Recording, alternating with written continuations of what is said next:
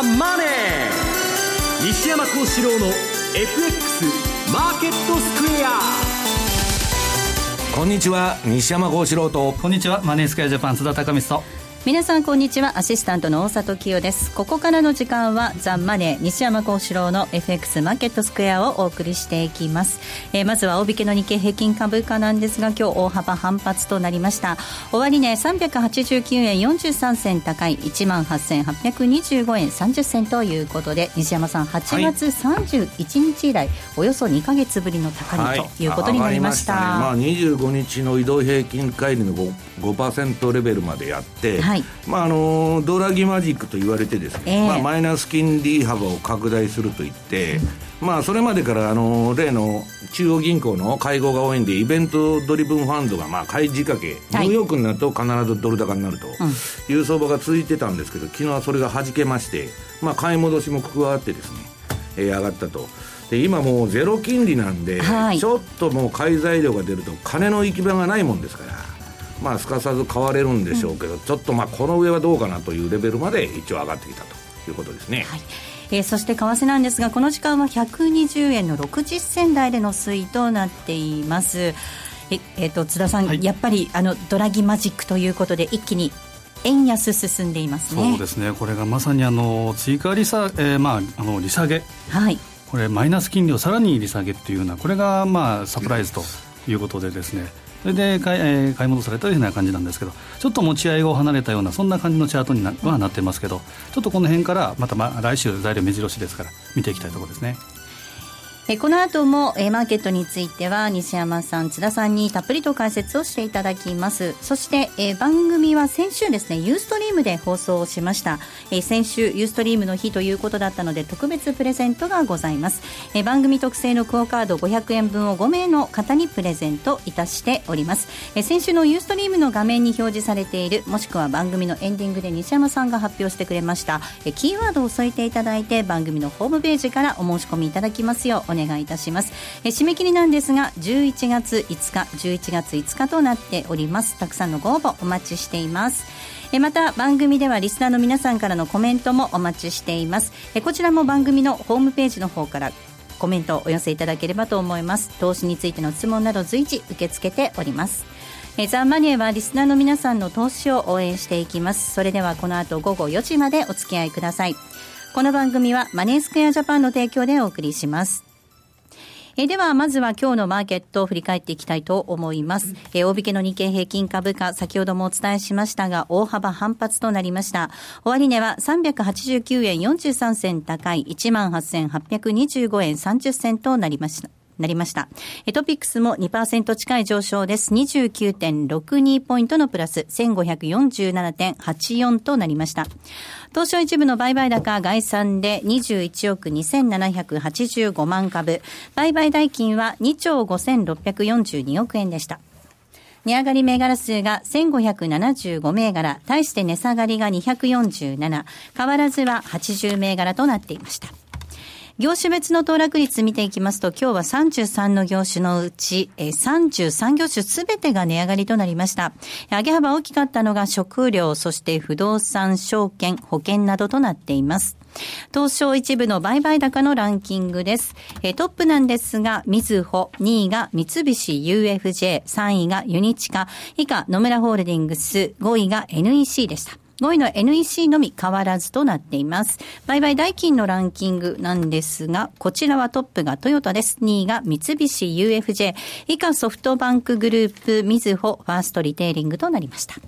えでは、今日のマーケットの外況、引け後の情報などについては、マーケットプレスから引き続いて、今野記者です。お願いいたします。はい、えー、まず外況から振り返っておきますと、日経平均株価、今ありましたように、大幅反発ですね。えー、昨日100円以上一応下げました。一応ってことないな。下げましたんで、えー、今日は大幅反発389円高2.1%の上昇で取引を終えました。18,800円台。ね、先ほどありましたが、8月31日以来約2ヶ月ぶりの高値水準に戻しましたということですね。えー、昨日の ECB ECB 理事会、ヨーロッパ中央銀行の理事会で近く追加の金融緩和に踏み切るという見方が強まりまして、まあ、ドラギマジックという話も出ておりましたが、えー、まさにドラギマジック炸裂で欧米株高、そのまま東京市場にもこれが波及したという構図ですね。で、為替が円安方向に触れて、輸出関連株などにも追い風が強まったということで、ほぼ全面高の展開となりました。えー、売買代金も、まあ、最近としてはね、やや多めですね。2兆5600億円規模ということです。この2兆円もいかない日もありましたんでね、はい、結構ね。何日かありましたね。えそれから見ると、まあ、2兆5600億円、まあ、まずまずということで、まあ、それなりに商いもできたということが言えるかと思います。で、中身的にも、まあ、ほぼ全面高ですもんね、今日はね。えー、輸出関連のところ、あとは内需。まあ、内需はどちらかというと多少弱め、上げ幅ちっちゃめだったかもしれませんが、小売とかね、はい、えー、石油とか電力ガスとか建設とか、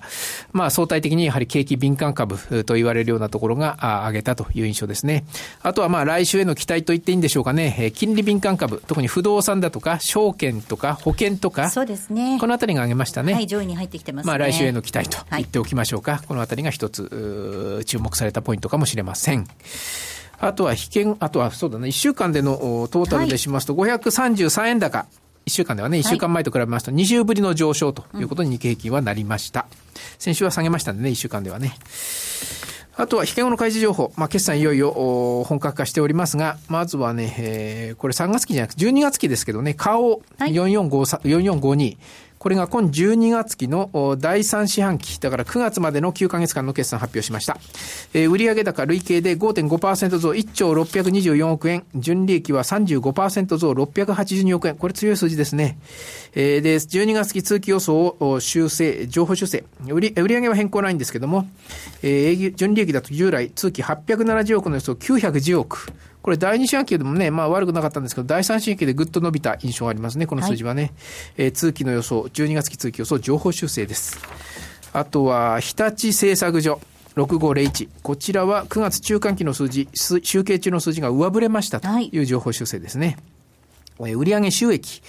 が従来予想よりも1600億上振れましたと。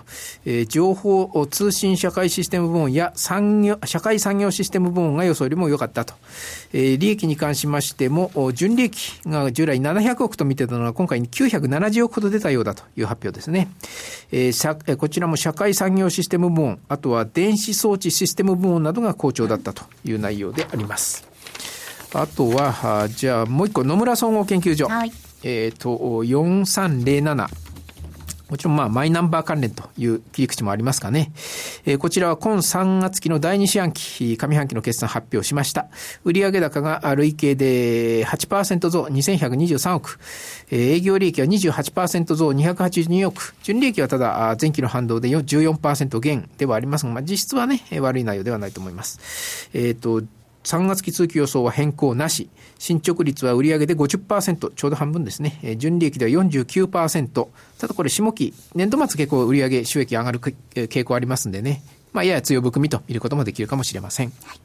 えー、終値確認しておきます。まずは4452の花王です。今日は49円高の5868円でした。通期の利益予想を情報修正ということです。6501の日立。こちらは、えー、688.6円、11.1円のプラスです。えー、4307の、えー、野村総合研究所。今日は5040円、125円のプラスとなっていました。今野さん、ありがとうございました。はい、失礼しました。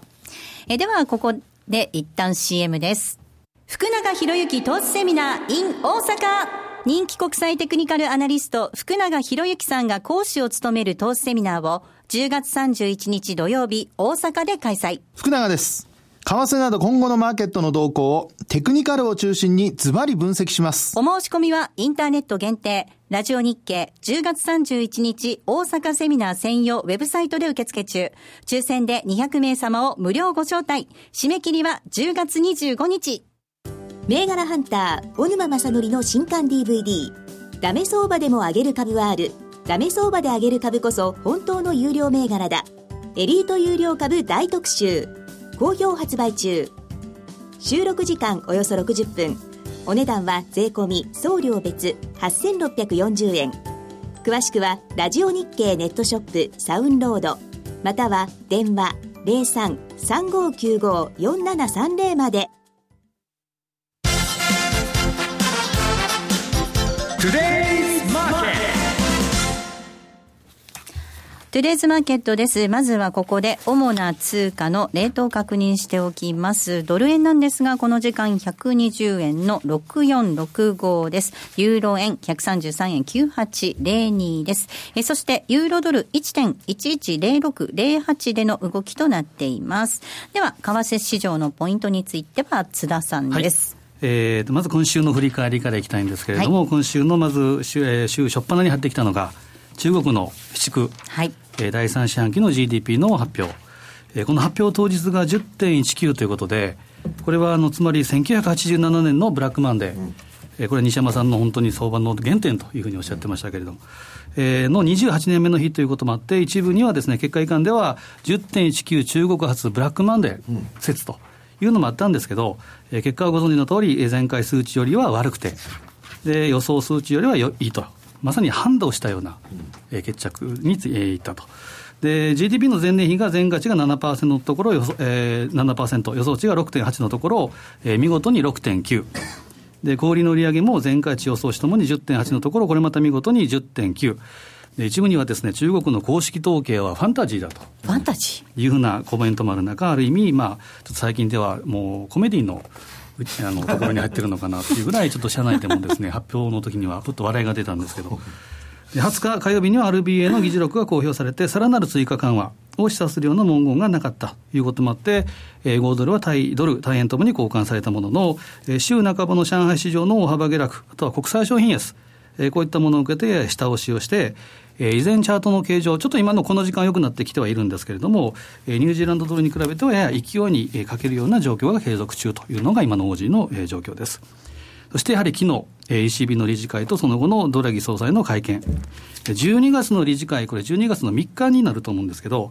追加緩和を示唆して、大きかったのがやはり利下げ。利下げという文言が出て、含めてあらゆる手段を検討すると。かつてあの、やるやる詐欺というふうに言われてましたけど、うんえーまあ、そのドラギさんですけど、今回こそは実施するのかどうか、えー、そのあたりの実施、えー、詳細は、えー、本編で西山さんにおそらく語っていただくと思います。で昨日の発言を受けてリスク先行ムードに衣替えしているような形であるものの、えー、次のバトンというのが、えー、日銀の黒田総裁、非常にやりにくいとは思うんですけど、えー、いやが上にも来週、えー、30日金曜日の、えー、日銀会合とその後の会見に注目が集まっています。で、その来週についてなんですけど、26、29で5中全会。これが開催されて、習近平指導部となって初の5か年計画が発表される見通しであるということ。で現行計画では年平均7%の経済成長、これを前提としてるんですけど、これを6%程度に落としていくと。まあ、新状態ということで、うん、ニューノーマルということでやってましたけれども、ねうん、6%に落としていくのかどうか、まあ、この辺の見方が体制ではあります。で、27、28の FOMC。でこの会合での利,、えー、利上げ確率、これはかなり低いとは思うんですけど、ゼロではないというだけに、まあ、一応は用心をしておいたほうがいいのかな。うんで、えー、29日はニュージーランドの政策金利と、あとはアメリカの第三四半期の GDP の速報値、これも見ていきたいなと。で、こうなるとですね、FOMC があって、GDP があって、日銀と、こういう順番、並びっていうのは、ちょっと思い出される方もいらっしゃると思うんですけど、去年のパターンと全く同じです。うんでまあ、そうなるとですねあの、去年はハロウィンサプライズということであったんですけど、バズーカ3の可能性っていうのも今、一部言われている中で、ハロウィンが近づく、えーまあ、来週、最終、10月の最終週、これは重要指標が目白押しというふうになるために、えー、目が離せない1週間となりそうですね。はい。えー、では西山さんにお話伺っていきたいと思います、はい、津田さんのお話にもありました。今週は絶妙な中国の GDP の数字に始まりまして、昨晩のドラギマジックというような1週間でしたね。うんまあちょっとマイナス金利を拡大すると、まあちょっと意表をつかれたんですけど、まあ私にましては大した話じゃないと。はい、要するにですね、日本と欧州はもう買う国債も社債もない供給不足に陥ってるわけですから、QE の拡大なんかしようがないんです。はい、やるとしたら金利の方でいじくるしかないんですけど、まあマイナスまですでにやってるんでね。まあさらにマイナスというのはちょっと意外感があったんで、まあユーロも反応したんですけど、まあ、とはいえ、何かやらざるを得ないんでしょうね。うん、で、ドラギの私は意図としては、あの人、まあ、津田さんがやるやる下げて言ってますけど、まあ、あのー、どういうんですか。口でですね、うまくユーロ安誘導しちゃうんですね。実際にやる前にいつでもユーロ安になってる。だから、まあ、注意しなきゃいけないのは、まあ、アメリカがまあ、年内利上げはしないという観測が市場では増えてるんですけど、仮に12月にやるような観測が今後雇用統計がまた良くなったり、出てきた時にはですね、まあパリティまでやりに行く可能性があると、ドル安をですね、ユーロ高ドル安をやりに行く可能性があると。ただ、今のところまだトレンドは発生してないということですね。うん、で、まあ日本について言うならば、私昨日あの夜中ミーティングしとってですね、あのー、みんなが計算するんですよ。で、黒田さんがやるとかやらないとかどっちなんだっつって詰め寄られましてですね、海外の運用者から。いや、やらないんじゃないかと。というのはですね、あの、3日に1回買ってた ETF、まあ300億ずつ買ってたのを、えー、今買わなくなっちゃった。だから9月の後半から、この10月のここに至るまで、まだ1回しかやってない。ETF 買いを。で、えー、お金いくら残ってるのか見たら4800億ですから、はい、まあ300億ずつ打つと、あと15回打てる。年内間に合うじゃないかと。じゃあ12月に、やるんじゃないのというのは、今のところ結論なんですけど、まあ、黒田さんは、まあ、あの、サプライズとかそういうのが好きなんで、それやる可能性はなきにしもあらずで、まあ、あんまり、えー、舐めるとダメなんですけど、今のところ ETF を買わなくなったっていうのは、もう玉を温存しとるなと。そうすると12月じゃないかっていうのがですね、えー、運用者の間で囁かれてることですね。うんとはいえですよ、なかなかその本当にその、まあ、ETF の買い入れ枠拡大っていうのはできますけれども、その他のその追加緩和策っていうのは、なかなか取りづらい状況にありますよね。さんが追加緩和なんかしていらないってはっきり言っとるんですよ。えー、で、あの、アベノミクスのね、新三本の矢ですか見てると、まあ結局 GDP あの600兆円に持っていくとか、まあこれ20%成長ですけど、そんなできるわけねえじゃないかと。はい、で、その出生率の向上とか、社会保障の充実だとか、そんなことは言っとるんですけど、別に量的緩和だとか、運に関してはほとんど何も言わなくなった。これは今120円が日本経済にとってもベストの状態なんですね。はい、これ以上上もいらないし下もいらないというところに来てて、で、ややですね、もうやっても意味がないと買う国債がないわけですから。だからまあ、政府としてはそういう、まあ、あの、あれが見え隠れするわけですね。だから私は黒田さんが10月末にはやらないと思ってるんですけど、まあやったらですね、またそこそこそれで今日のドラギみたいに大した話でなくても市場はわーっと反応すると。それはもう金余りで、えー、金の運用のする行き場がないから、まあとりあえず買うということなんでしょうね。あの津田さん、はい、あのドラギさんなんですが、まあ、やるやる詐欺って おっしゃられてるみたいなんですけど、でもこれ、ある意味、市場との対話上手っていうことなんですかね？ねまあ、日経なんかには有言実行のドラギっていうふうに書いてたりですね、まあ、書いてありましたね。はい、ねで、このあたりはまさにそうなんですけど、まあ本当にサプライズということで、まあまさかないだろうと、去年の9月でしたか、えー、もうこれ加減だと。いう話をしといて、それでまだ利下げ落ちがあるということで、まあ、サプライズで動いたわけなんですけど、まあ、先ほどちょっとか、えー、代わりになりますけど、最近では為替報告書がまた出てきて、で円は過小評価されてるというような話もあったこととか、あと麻生さんっていうのは結構正直なことをおっしゃるので。うんまあ、えー、次に何があるのか、金融政策には限度があるってことは、つまり財政政策、うん、財政。財政の方に動かなければいけないっていうようなことは、これ、本音として見え隠れするなというのがあるので、まあ、財政も世界一の借金持ってますけどね、中国と日本はね。そうですね、まあ、このあたりで、えー、まあ、これ以上の、えー、円安水準っていうのは、ちょっとどうなのかなということを、ちょっと前もって釘刺したような感じはしますね。そうですよね。あのちなみに西山さん、その、新成長戦略のお話ありましたけど、はい、これ、海外の投資家って、この新成長戦略、どんなふうに見てるんですか？気持ち悪いって言ってますね、はっきり言って。気持ち悪い。資本主義じゃないと。はい、まあ、最近の日本のあれ見てると、国がね、企業に設備投資しろとか、はい、何の話だと。携帯電話の、ね、僕ら何もぼーっとしてると、ね、ぼーっとしてると何も思わないんですけど、これは明治時代のあの富国強兵の時代に戻ったのかと。統制経済だって言ってるんですね。これはまあ、いわばですね、北朝鮮に近づいてるっていう感覚なんです。だからまあ、彼らは例えにあの、ジョージ・ウォーエルの1984っていう小説を持ってきてですね、そういう雰囲気がすると。もう、相場は PKO。で、その民間に全部国が口出ししてくるというのはですね、本来純粋資本主義から言うと、かなり遠い世界なんですね。もう行くとこまで行ってるんじゃないかと。もうどん詰まりに来てるんじゃないかと。うん、まあ彼らはデッドエンドが近いと。ただまあそうは言いながら日本っていうのは、えー、なかなかそんなに、あのー、簡単には破綻しませんので、はい、それはあと10年持つのか 5, 5年持つのか知りませんけど、まあ、ちょっと気持ち悪いという意見が多いですね、うん、津田さん、どんなふうにご覧になります？ですね、まああのまさにあの1984というのがありましたけれども、本当にあの1億総活躍とか、そういう話を。活躍しない人はどうしたらいいんですか？死ねということです、うん、まあ、そのいろいろちょっとその辺のですね、なんか、ちょっとあの本当に、えー、3本ね、もともとの3本の矢っていうのがこうフェードアウトしていくような、うん、ちょっとこう本当に金融政策でそれでよかったのですか？というふうなことの結論前にですね、新しくこう出されたような感じもするので、なので、ちょっとこの辺はもう本当に、えー、見えないというのが今の正直なところでしょうね。うんそしていよいよ来週は FRB も控えているということですが、うん、FRB は、まあ、あの利利上げ、利上げって言っとん、ああ、はい、あの FOMC なんですけど、うん、まあ、多分まあもう何もないでしょうけど、うん。ね、まあやるとしたら、だから12月にやるかどうか。で、それがないと、まあ3月だとか、もう夏までないとか、いろいろ言われてるわけですけど、まああの今のアメリカの状況、ものすごい、えー、倒産件数だとかですね、はい、格下げの件数だとか、ええ、そういうものを見てると、全然景気良くない。うんで、金融機関の皆さん、リストラがすごいですよ。はい。1万人単位で、いろんなまあ有名な銀行がですね、みんなリストラに今動いてます。もう超有名な投資銀行から商業銀行からみんなリストラ。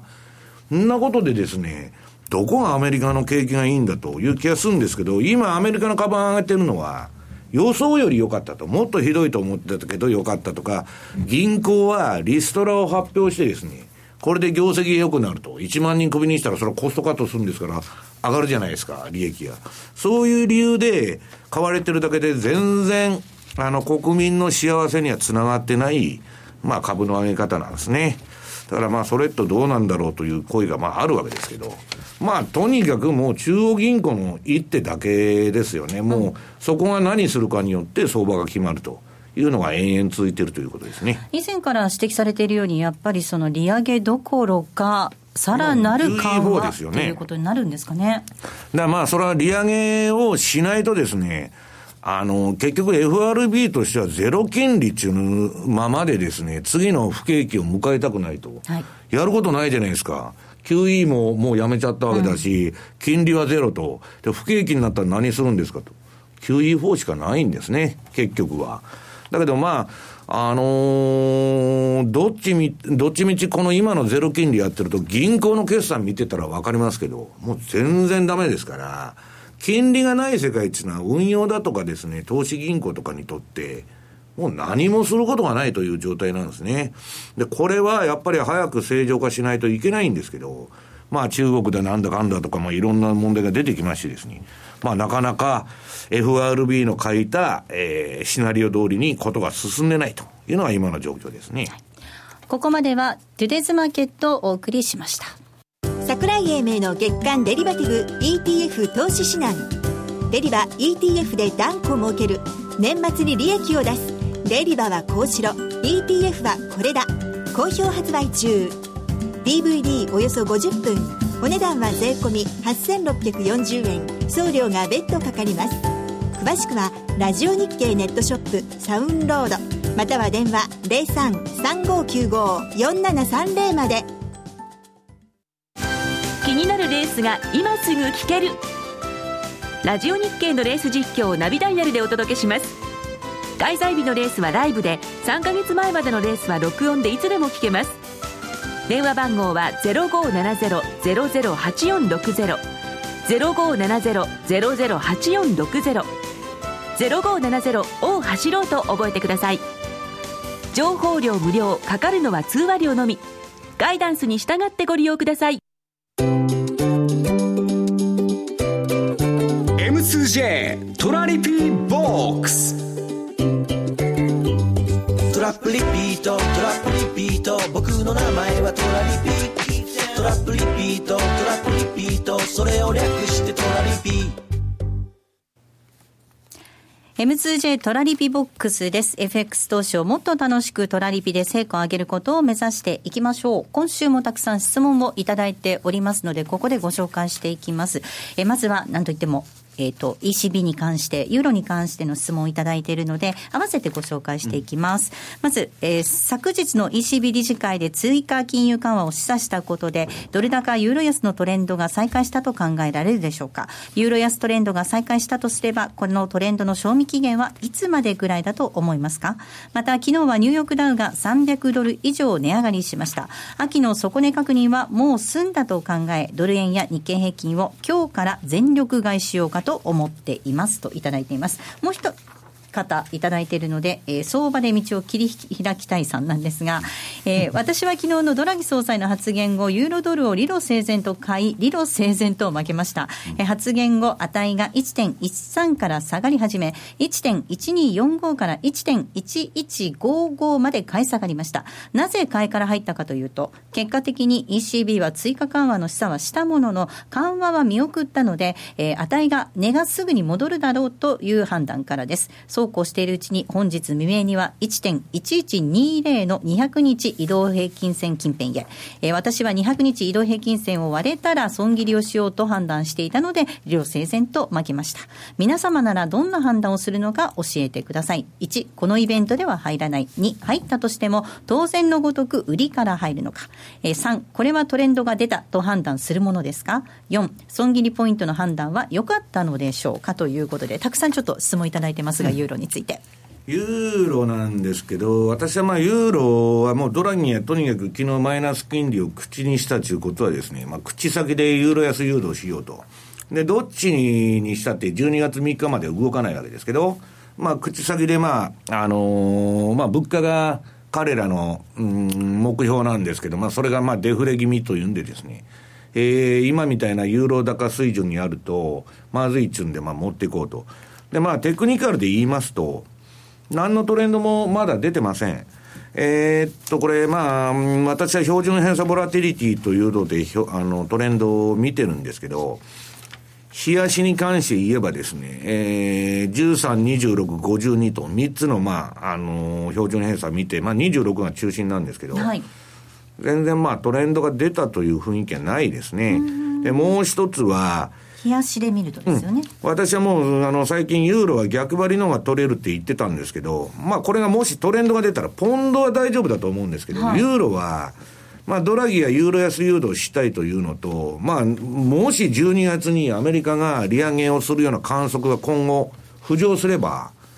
これは投機筋は、まあ私が聞いてる限りパリティをやりたいという話が結構あるんですね。だからちょっとユーロ高に気をつけないといけないというのはあると思いますね。ただ今の現状では、まだドスンと昨日落ちて、まあ2シグマまでやったと。うん、21日ボリンジャーバンドの。まあだからもうちょっと見ないとわからないというところですね。ちなみに昨日その買いからユーロ入ったっていう方いらっしゃいましたけれども、西山さんはどんな判断されいや私はですね、あのイベント前にとにかくポジション持たないんですよ。で、じゃあイベント後に持つのかっつったら、私がポジションを持つと大きいっていうのは全部テクニカル。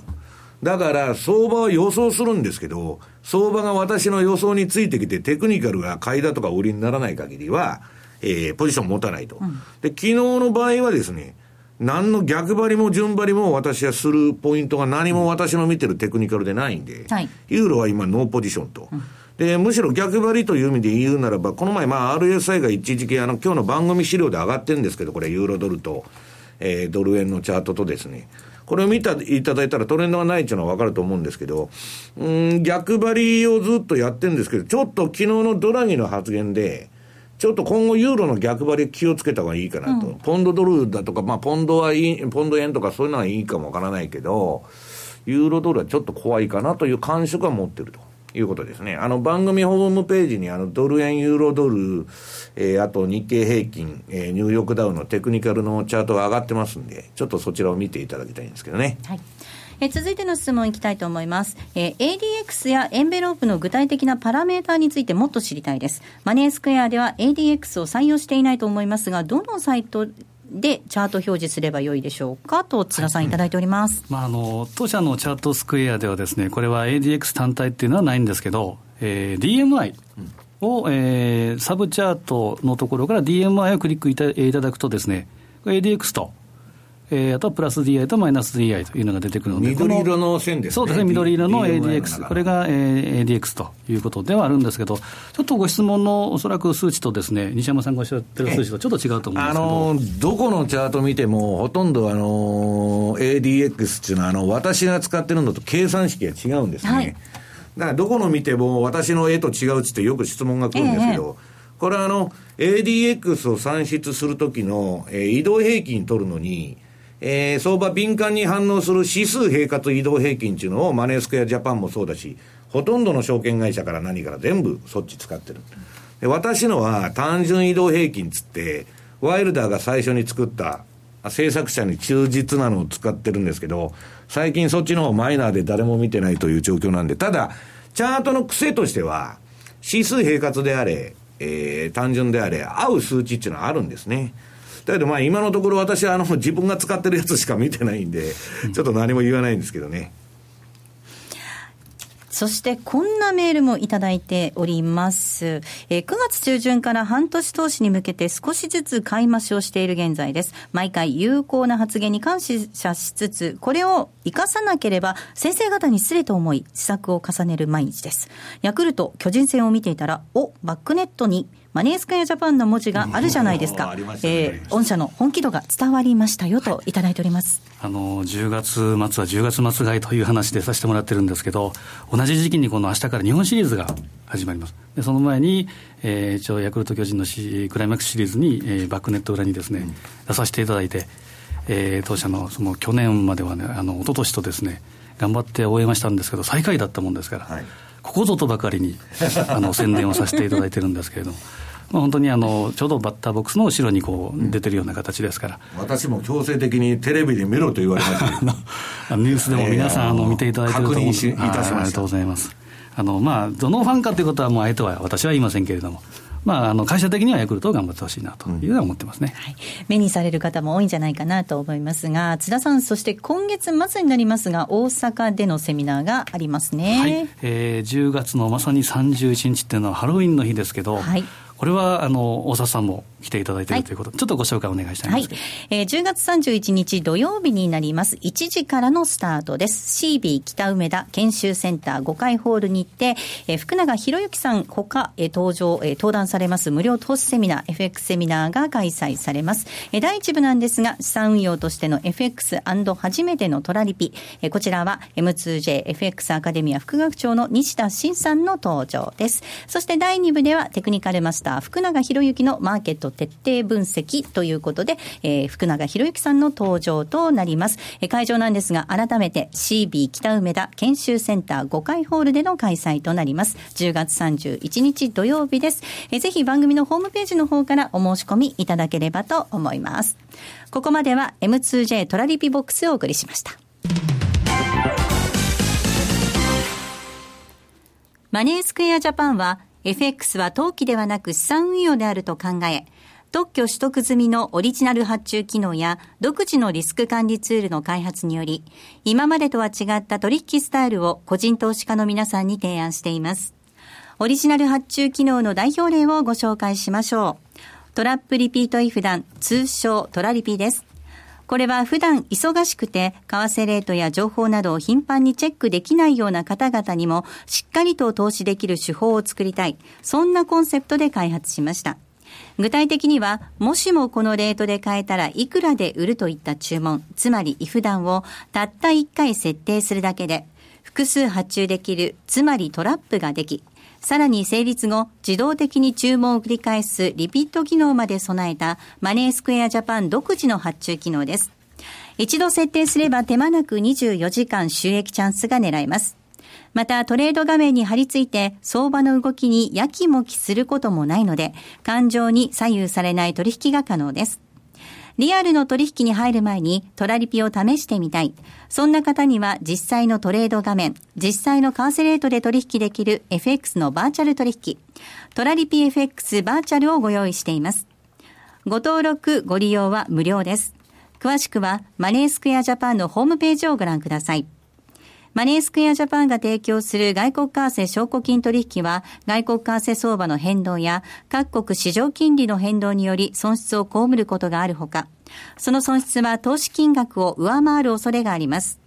また、トラップリピート違反は取引の利益を保証するものではありません。取引説明書をはじめ、契約締結前交付書面などの内容を十分にお読みいただき、ご理解の上お取引ください。なお取引に際しては所定の手数料がかかります。金融商品取引業者関東財務局長金賞第2797号。株式会社マネースクエアジャパン。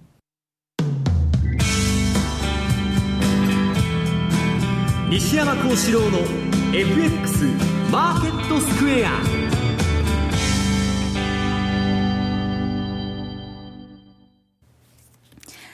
さあ、このコーナーではマーケットの見方について西山さんにいろいろな角度で教えていただきます。今日のテーマなんですが、え米銀の苦境と米国経済の読み筋ということでお話を伺っていきます。はい。まあ私も金融業界のまあ端っこにおるわけですけどね。はいもう最近、あの、リストラになったとか、クビになったとかいう話が、電話がたくさんかかってきまして、はい、これはそろそろやばいなと、もう最初、ドイツ銀行から始まったんですけど、はいもうどこもめちゃくちゃ悪いと。で、まあ、この前、キャタピラーが1万人解雇って、まあ、製造業の方もグローバル企業、うん、まあ、苦しいと言ってたんですけどね。えー、JP モルガンも1万人解雇と。で、ドイツ銀もまあ、リストラ運の発表してですね。で、ゴールドマン。はい。うん、これもえらい現役で、まあ、引き受け手数料が減っとるとかですね。もうなんだか、ビジネスがもう成り立ってないんですね、投資銀行の。で、えー、シティバンクだとかバンカメも業績悪いです。で、シティはそれでも黒字になってるんですけど、この前資産を売却したということで黒字に持っていっとるだけなんですね。はい、で、私はバブル相場の象徴って言ったらやっぱ金融だと思うんですよ。金融機関だとか、まあ日本でも不動産屋が潤ってですね、は資産バブルだっつって行くんですけど、こんだけ銀行の業績が悪くてですね、まあ本当にアメリカって景気いいのかと。うんで、まあ、この銀行が景気悪いんで、もうゼロ金利やめろっていうですね、銀行っていうのは長短のスプレッド、長期金利と短期金利のその鞘でですね、飯食ってるんですけど、全部ゼロですから、今、早い話が。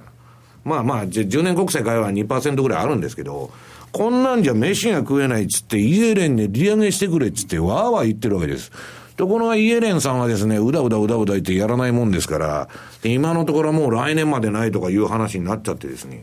これはまあ大変なことになってきてるなというのが今の状況なんですね。で、そんな中で本当に利上げなんかあるのかという気が私もしてきてるんですけどね、だんだんね。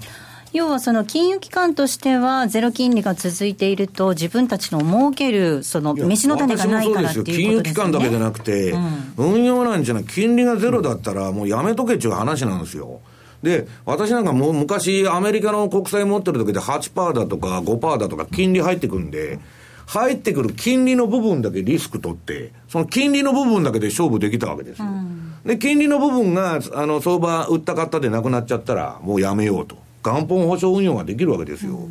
今なんか何買ってもゼロで何を、何で運用するんだという状況でしょ。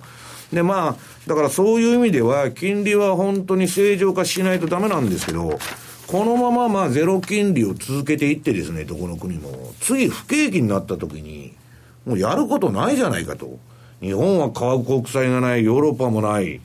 えー、アメリカもう QE やめちゃってですね、利上げって言ってるんですけど、今更また QE4 なんていうのことになったらですね、まあ、果たしてどうなっていくんだろうというですね、もうキリがないとこまで、いつでも言ってるんですけど、まあ、来ちゃってるなという気がするんですね、うん、困った末に金融機関、なんか手数料とかいろいろ上げてるみたいですね。最初もブラジルなんかガンガン上げてですね、あれあの、えー、っと、利ザヤが減るとですね、手数料上げるんです。はい。で、例えばブラジルなんか銀行口座持ってないと、あの、身分保証がもうできないみたいな国なんで、まあ、みんな銀行口座山ほど持ってるわけですけど、それ一回一回 ATM から引き出すだけでめちゃくちゃな金取られると。はい。で、もう、今に始まった話じゃないんですけど、あの、今アメリカでも5ドル近く取られましてですね、1回 ATM を使うと500円かいと。いう話ですよ、はい、で、日本からアメリカの銀行からお金を下ろすと800円とか1000円、あ、800円どころでね、もう1000円ぐらい取られるとかですね、これ事実上のもうマイナス金利じゃないですか、顧客から見たら。だから銀行はそこまで皆さん追い詰められてるということなんですね。津田さん、この状況って結構なんかこう、嫌な予兆というか、何か不安を想起させるものありますよね、まあ、まさに金融経済、まあ、今はですねあの危機というふうな部類でいうと、経済危機ということで、金融危機とはちょっと一線を画してると思うんですけど、まあ、銀行にしたら本当にたまったもんじゃないということもあるので、まあ、本当に今、本当に悪いのが債券部門、あと為替部門、あと商品部門、うん、この辺はとにかく、本当にひどいということですから、特に債券部門っていうのは非常に今、厳しいとは思うんですけど、まあ、裏を返せば、この10月からっていうのは、とにかく取り返していこうというふうな動きで出てくる可能性っていうのが、まあ、取り返さないと、一発勝負に出ないと、もうどうしようもないですからね。えー、だからおそらく仕掛けてくると思いますよ。すねまあ、そうした中なんですが、局地的にでも全体見てあの全部は不景気、そんなに景気いいっていう状況ではアメリカもないわけですが、局地的にはバブルが起こっているまあ、不景気の株高なんですよ、だから、ね、もうどっぷり中央銀行バブルも当局にやってくれ、やってくれということで使っちゃってですね、で自分らはもう何もすることがないと。で、まあ、リーマン危機で7年来たんですけど、先ほどの統制経済じゃないんですけど、市場だとかに、その当局が口を突っ込みすぎるもんで、まあ、はい、まあ実質、国際市場のですね、100%自分が国債買おうとかですね、うん、まあ自作自演やってるわけですから、まあそんな中でですね、それは相場動かなくなりますよね。PKO だとかなんだとか、そんなことばっかりやってたら、自然に上がったり下がったりするのが相場なんですけど、循環が失われて、もう今、ヘッジファンドの中小なんてボコボコ潰れてるわけです。うん、だから私はこういうことはですね、その、えー、もう運用するものがないみたいなところに追い追い詰められて、だから昨日のドラギみたいな発言が出ると、もうこれは行かなきゃと、うん、先ほどの質問じゃないですけど、一発行ったれという動きが必ず出るわけです。それが続くかどうか別として。だからちょっとですね、なんかあんまりその見かけの景気の良さだけみんな言ってんだけど、あの、この番組のディレクターがね、アメリカ車売れてる売れてると、はいいうことでどうなんだと。いや、こんなもん前からですね、あの、融資の甘い、あの、オートローンで、自動車ローンですね。これも完全にバブルだって言われてるんですけど、まあ、それで、金利いりませんよっていうことで、車を売ってですね、それで需要の先食いしちゃったと。だからアメリカのあの、テレビ番組っていうのは、自動車を買って、えー、借金を返せ、返せなくなった人のとこに、回収屋が行くわけです、差し押さえに。で、テレビ局がそれについていって、えー、クイズに3問正解したら、あなたの自動車は、えー、テレビ局が借金払いますと。いうのが大人気番組になってると。もうこれはもうふざけた状態なんですね。だから、どこも借金をてこに、まあ、あの、経済っていうのは、日本もそうですね。全部、負債を担保に、先食いしてるんですよ、需要の。将来上がる分、今全部上げちゃってるんです。で、それが反動というのは、どっかで必ず出るということですね、うん、あの津田さん、昨日の中古住宅の販売件数なんかも予想上振れたりとかっていうのもありましたよね、あと失業保険の申請件数なんかも予想より良かったっていうこともありますけれども。はい。はい、まあ、本当にあの今は不景気化の株高っていうふうなことは、うん、金融相場ですね、まさにあの金利を見ても当然そうですし、えー、今の自動車ローンの問題もそうですし、やっぱり不景気の時っていうのは、まあ、以前、ロシアの時もそうだったと思うんだよね、ルーブルが下落してる時にみんな何をしたかというと、車を買ってたんですね、で車の価値が下がらないからっていうことで、まあ、資産をこう動かしてたもんですから、まあ、ルーブルはね、暴落しちゃいますからね。もうもうそれで、えー、まあ、物に、まあ、以前だったらコモディティに動いたんですけど、コモディティも安いということで、まあ、車というのがありましたから、まさに不景気状態ということでしょうね。うん、そうなると、あれですね、やっぱり利上げは難しいし、でもやりたいし。っていうジレンマがずっと続く、うん、ね、それもやもや感っていうのは、じゃあ晴れるのかって、この前も議論したんですけど、運用者とかね、新聞社の人とかいろいろ集まって、いつまでたっても晴れないと。で、まあ、とりあえずは12月までもうやるかどうか分かりませんから、じゃあそれまで何するんだと。あの結論がないんですよ、いくら考えてても、相場っていうのは考えれば考えるほど難しくなりますから、だから私はですね、またそこかいって言われるんですけど、10月末に買うんですよと。はいで、来年の4月末に売るんですよと。それが、結局はその相場値の確率にかけるゲームで、一番いいんだと言うと、またそこかいとまあ言われるんですけど、まあ今年もそういう戦略で結論はいこうということなんですね。私のポジションを取る動機っていうのは確率と、あとはテクニカル。